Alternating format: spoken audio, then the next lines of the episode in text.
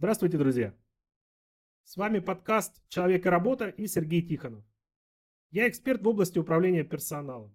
За плечами больше 10 лет опыта работы. Такие компании, как Евросеть, Мегафон, правительство Москвы. При этом я практик, я построил свою карьеру с нуля, вырос из продавцов мобильных телефонов до директора по персоналу крупных федеральных компаний. Цель этого подкаста – помочь людям в любых вопросах, связанных с их работой. Как найти работу?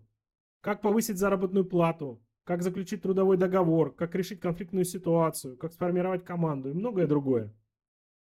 Я хочу сделать этот подкаст максимально полезным для каждого из вас. И для этого мне очень нужна ваша помощь.